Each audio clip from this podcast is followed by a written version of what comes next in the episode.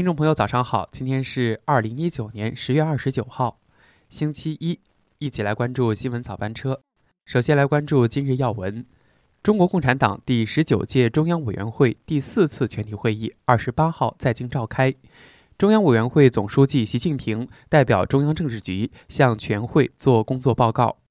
中共中央、国务院日前印发意见，到二零二二年，基本实现县办中医医疗机构全覆盖。截至目前，国务院部门行政审批事项削减超百分之四十，企业开办不动产登记等事项办理时间压缩百分之五十以上。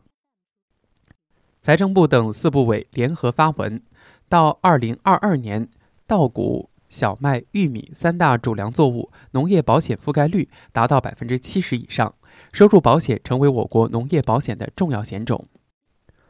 二零二二年度中央机关公开遴选和公开选调公务员，二十八号开始报名。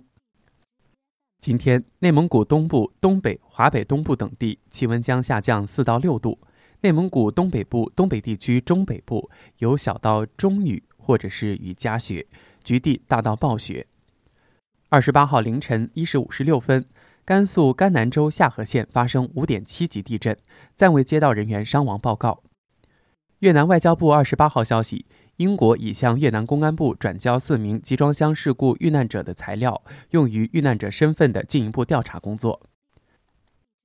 美方宣称极端组织最高头目巴格达迪已死亡，俄罗斯国防部发表声明，没有掌握巴格达迪已死的可靠消息，怀疑美军行动的可信度。欧盟方面二十八号作出决定，同意将英国脱欧期限从今年十月三十一号再度推迟到明年一月三十一号。来关注社会万象。二十七号晚，西藏航空的一航班飞行中，风挡玻璃出现裂纹，安全备降贵阳。目前飞机仍在排查故障。重庆一警方破获一起特大制售假冒名酒案，抓获犯罪嫌疑人七名，涉案金额五百余万元。二十八号。贵阳一工地发生坍塌，初步核实有九人被困，截至昨晚已救出三人并送医。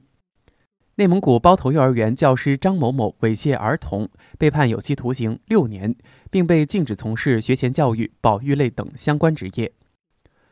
网传歌手林俊杰就医使用的针头等被出售，涉事医院回应所有医疗用品未流失，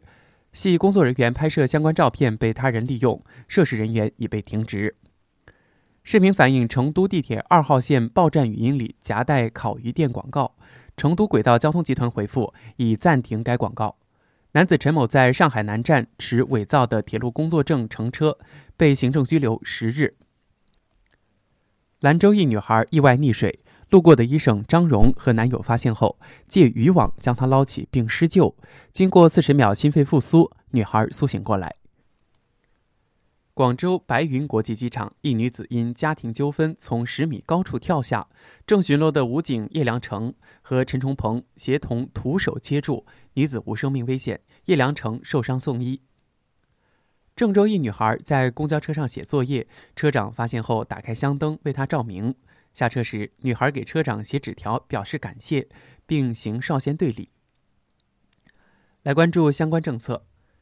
交通运输部发文明确，乘客不得在地铁内推销产品或从事营销活动、乞讨、卖艺及歌舞表演。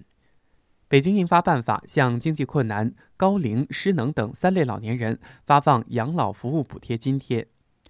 天津发布办法，职工受到事故伤害或患有职业病需暂停工作接受治疗的，可在一定期限内继续享受原工资福利待遇。河南发布草案，拟规定手机欠费暂停电信服务期间，不得限制火警等紧急呼叫服务。最后来关注今天的天气：内蒙古东北部、吉林、黑龙江西部、四川西部等地的部分地区有小到中雪或雨夹雪，其中黑龙江西北部等地的部分地区有大到暴雪；黑龙江东北部、云南西南部等地的部分地区有中到大雨。来关注天津。二零一九到二零二零采暖期自十一月一号零时起正式供热。